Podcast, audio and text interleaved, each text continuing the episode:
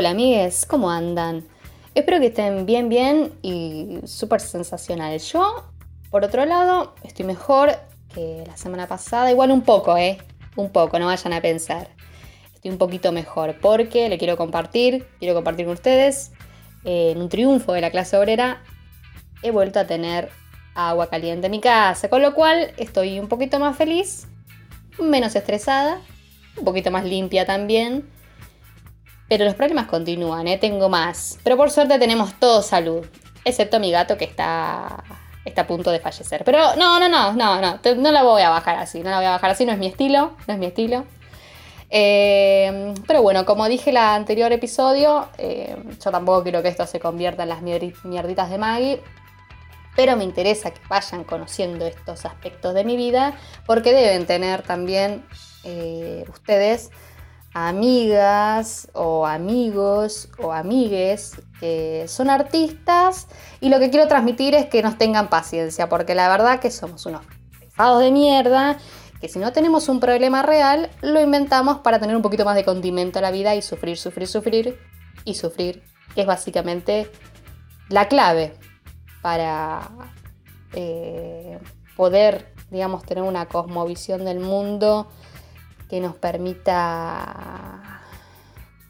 No, no, simplemente somos unos pesados de mierda, así que paciencia. Pero no, no, no, no, vamos a levantar, vamos a levantar, vamos a levantar porque este podcast no es para andar deprimiditos, no es para andar angustiándose, es para compartir un poco de cosas, alejarnos un poco de la toxicidad de las redes, eh, reforzar algunos conocimientos artísticos, incorporar otros, hacer un poquito de salseo de acá para allá, de cosas interesantes que a mí me interesan únicamente, ¿sí? Así que vamos a hacer un reconto de la, de la temática de hoy que intentaré abordar, que tiene que ver con el agua.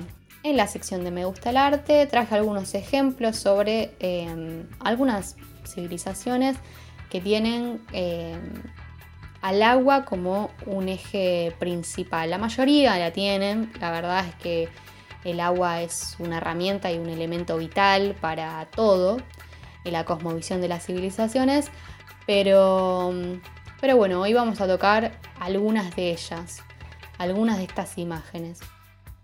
En la sección de las recomendaciones sigo un poco con esta línea y tengo para recomendarles dos documentales muy lindos y por supuesto también una falopita para, incorporar a este salseo que les decía. Y por supuesto también las Maggie News con las noticias más relevantes de la semana. Así que vamos a empezar y... Eh, bienvenidos a Atención Espacial.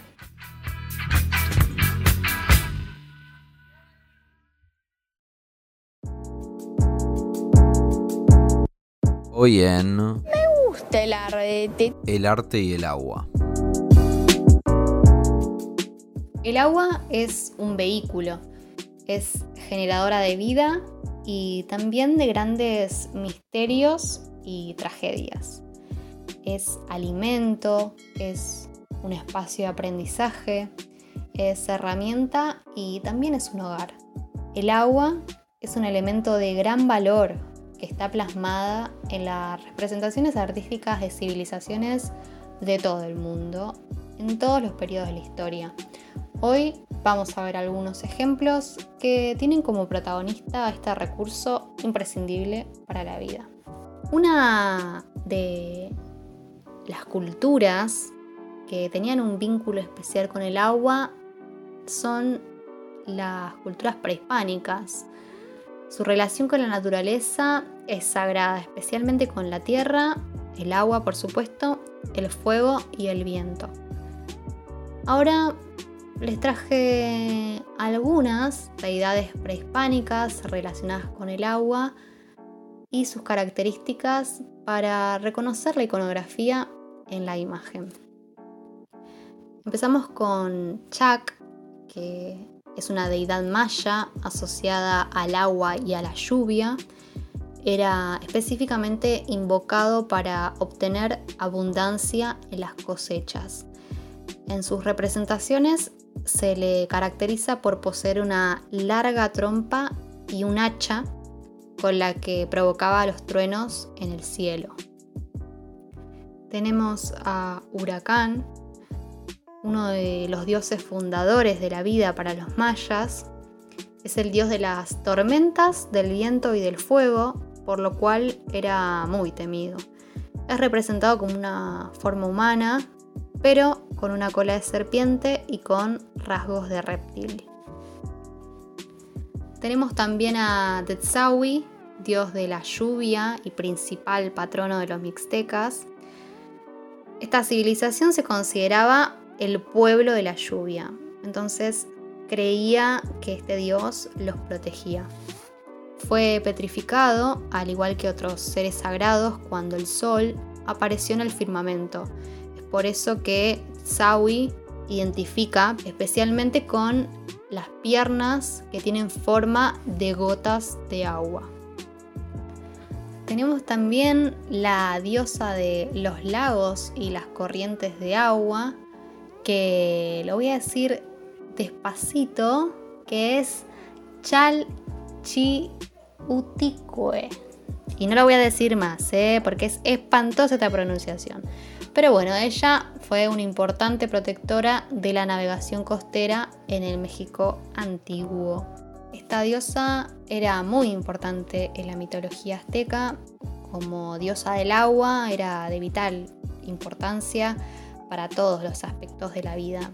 Esto la convertía también en una importante diosa de la fertilidad, que también podía ser muy peligrosa porque tenía el poder de destruirlo todo también, ¿no?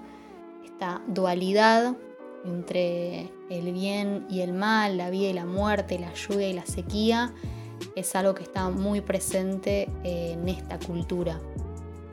Se la representa llevando en su mano derecha un báculo que simboliza el rayo, y en la mano izquierda una bolsa de copal donde salen las nubes. Se la ilustra usando una falda, su falda de jade, su falda verde, con unas líneas negras en la parte inferior de su rostro. En algunos casos también eh, se pueden ver a niños en la corriente de agua que sugiere su vestido. Y para terminar, tenemos a Tlaloc, que es el dios de la lluvia, que es representado con círculos alrededor de los ojos y grandes colmillos. También eh, lleva muchos atavíos de jade y el pequeteral de oro. Entre los elementos que carga el dios se destaca un palo serpentiforme a menudo pintado de azul, que representa al rayo. Los colores que podemos encontrar en estas representaciones eh, son el rojo y el amarillo, que se consiguen a partir del óxido del hierro, el negro, que es del carbón, el blanco de una combinación entre la cal y la arena, y el azul, el azul maya, que tiene un tratado especial como con el verde. Sin ir más lejos, el azul tiene identificados seis tonalidades diferentes, lo que significa que los artistas combinaron diferentes minerales en el pigmento para lograr tonos diversos. Este azul eh, se fabricaba al fijar el tinte orgánico índigo en los minerales arcillosos Em, arcillas, digamos, que solamente se encuentran en la península de Yucatán y Guatemala. El verde lo consiguieron em, también incorporando esta arcilla y en el colorante índigo y luego se le agregó una mezcla eh, con un tinte colorante amarillo orgánico o mineral. Son colores muy llamativos e intensos. Si tienen ganas de chusmearlos, pueden hacerlo en, digamos, googleando el templo de los murales de Bonampak.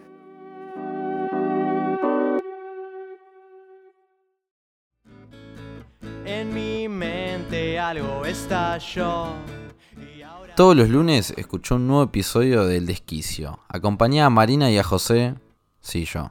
en un océano de críticas, chimentos, contenido histórico, deportes y astrología. Estás avisado. Y es que estoy atrapado en un desquicio inhumano.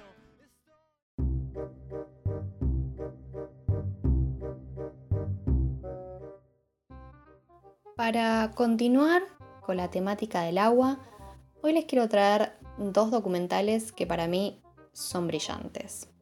Empezamos. El agua es un órgano mediador entre las estrellas y nosotros.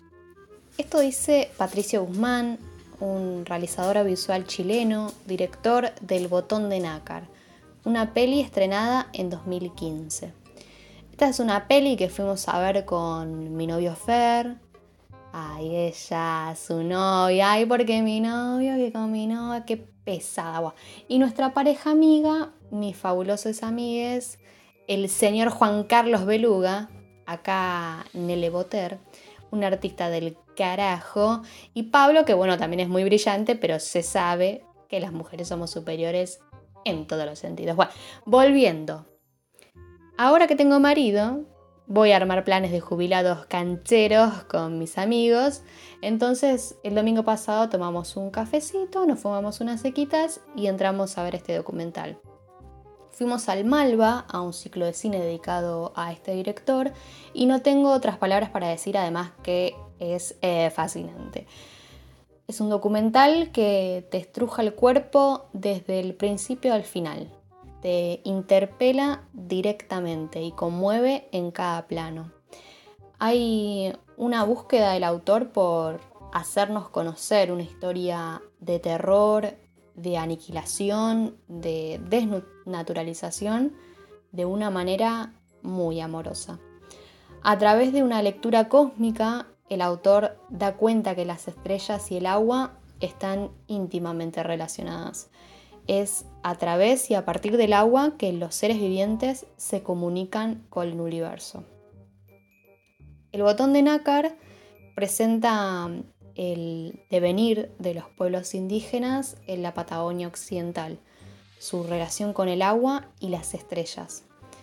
Es una, digamos, estos pueblos indígenas eh, tienen una concepción del agua de inmensidad, una idea y una reflexión inseparable de la vida. Incluso la actividad de pensar se parece a la actividad del océano. Es muy interesante. También nos presenta el exterminio del cual fueron protagonistas en manos de los colonos a partir de su llegada en 1883. De manera paralela, se presenta un recorrido histórico sobre Chile y los escalofriantes acontecimientos que ocurrieron durante la dictadura militar con los detenidos y desaparecidos. De esta manera se establecen semejanzas sobre los distintos genocidios vividos por diferentes pueblos, pero que tienen un común de violencia y la imposición de un sistema siniestro.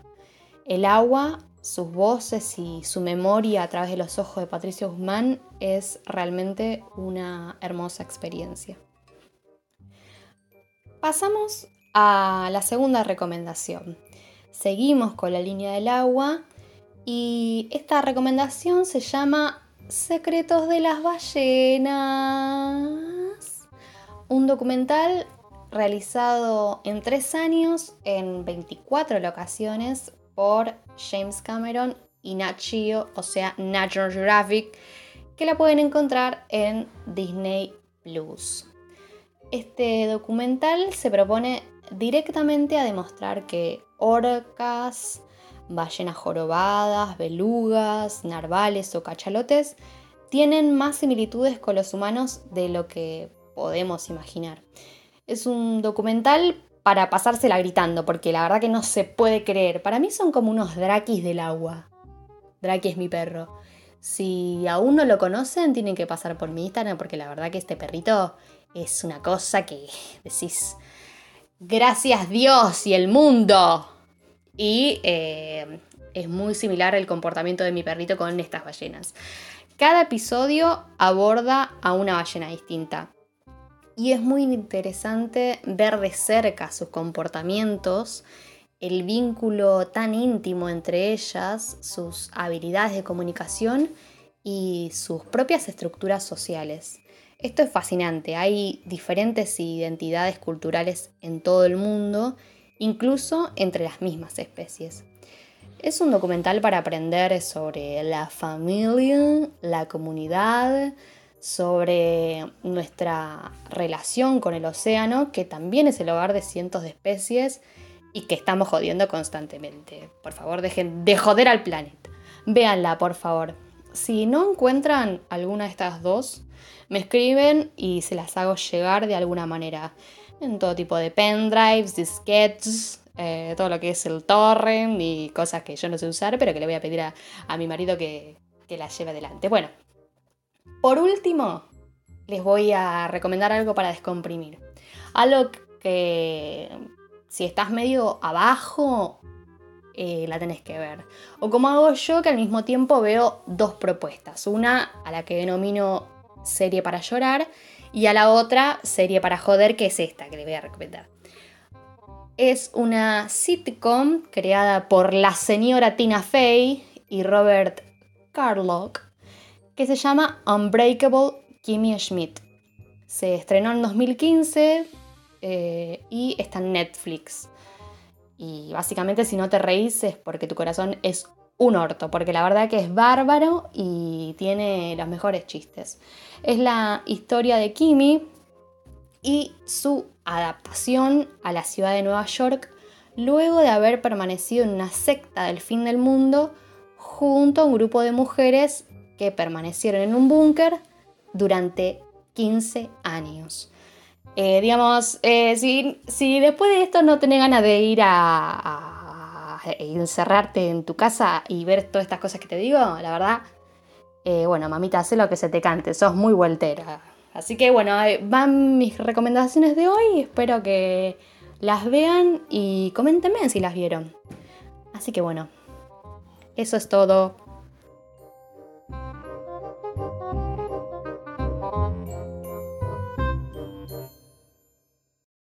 My News. Siempre noticias. Dos minutos. Sí, sí, sí, sí, sí, sí. Hemos llegado a la parte de la My News. Una selección de noticias de todo tipo. Vamos con la primera. La pandemia de gripe rusa en el siglo XIX habría sido causada por un coronavirus. ¿Qué pasa este coronavirus? En 1889, ya no sé los números, comenzó en Rusia una pandemia de gripe que infectó a más de 25 millones de personas y causó la muerte de casi un millón, siendo así una de las pandemias más mortíferas de la historia. El virus respiratorio que los mató fue conocido como la gripe rusa. Cerraron escuelas y fábricas. Las personas perdían el olfato y el gusto y si se recuperaban sufrían una fatiga crónica.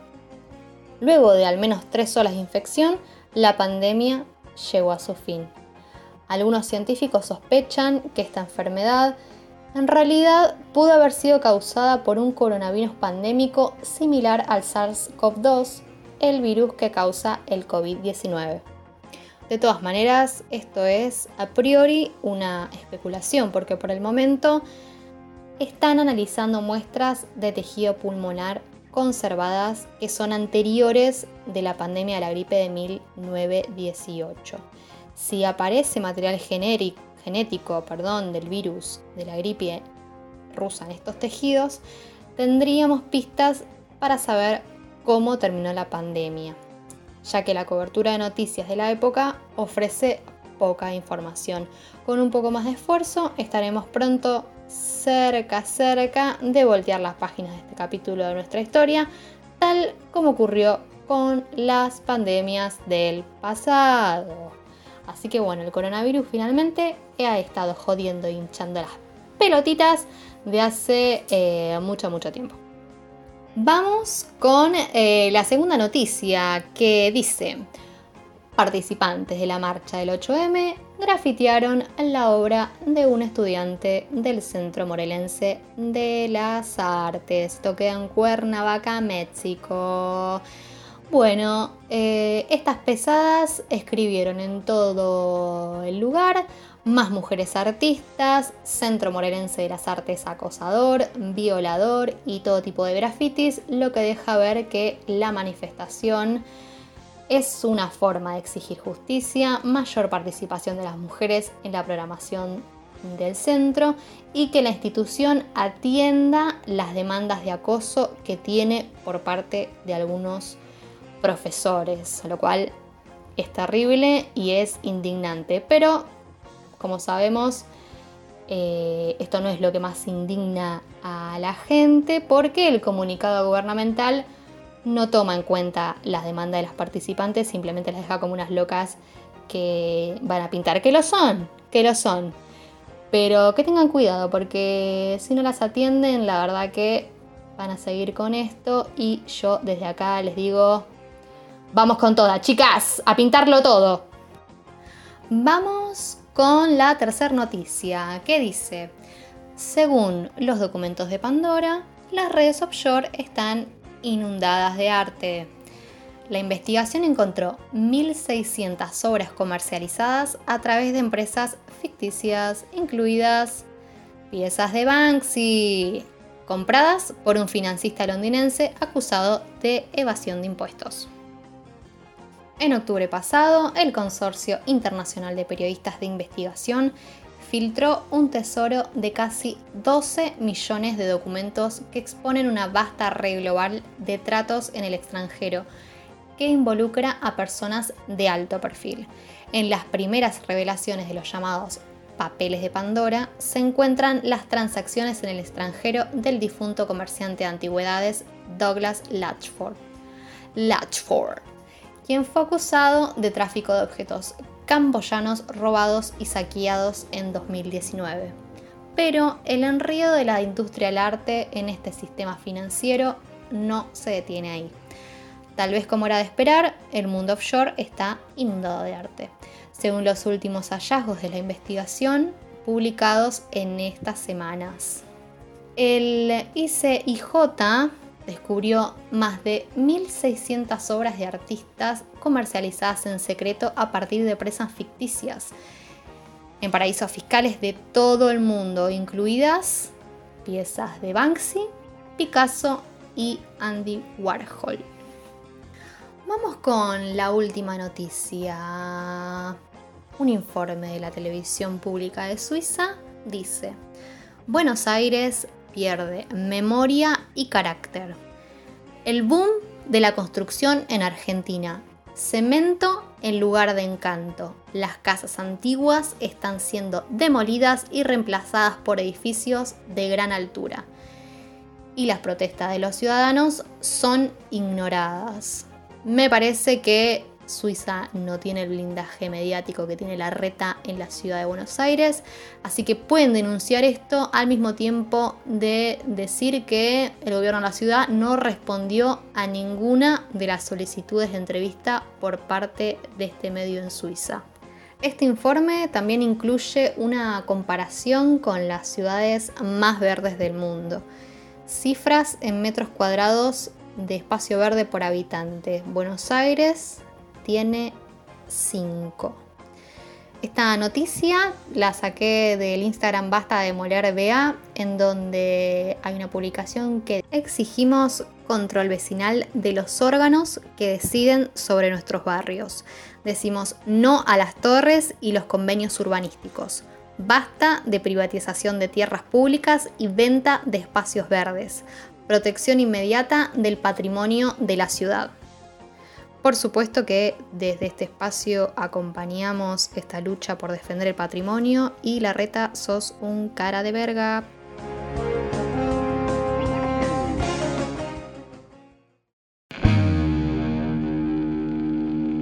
Miles de historias sin contar.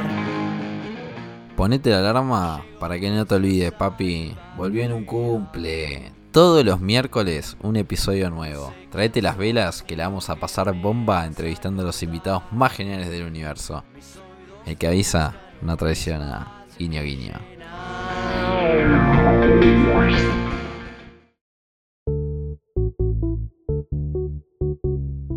Bueno, llegamos al final de este episodio. Espero que la hayan pasado bien. Yo me quedé pensando en este tema de las cuentas eh, offshore y las redes inundadas de arte. ¿Ustedes qué piensan con ese tema? La historia del arte está plagada de robos y estafas hacia las comunidades. Es un tema muy interesante para tocar, pero ahora lo único que tengo para decir para cerrar este episodio es que lo lamento amigues que respetan a Banksy. Yo, la verdad que no.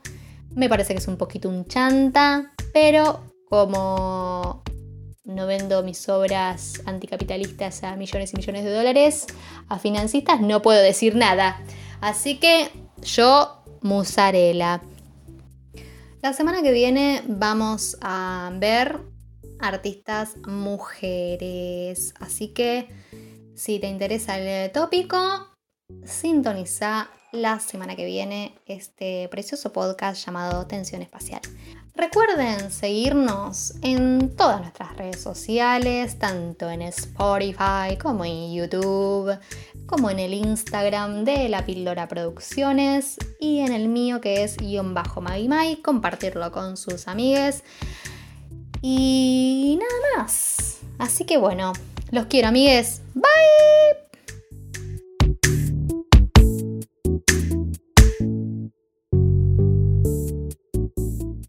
ID Podcaster Magaliante. Edición José Araoz. Música Ian Fontana y Tomás Catena. Fue una producción de La Píldora. Decimos y consumimos lo que queremos.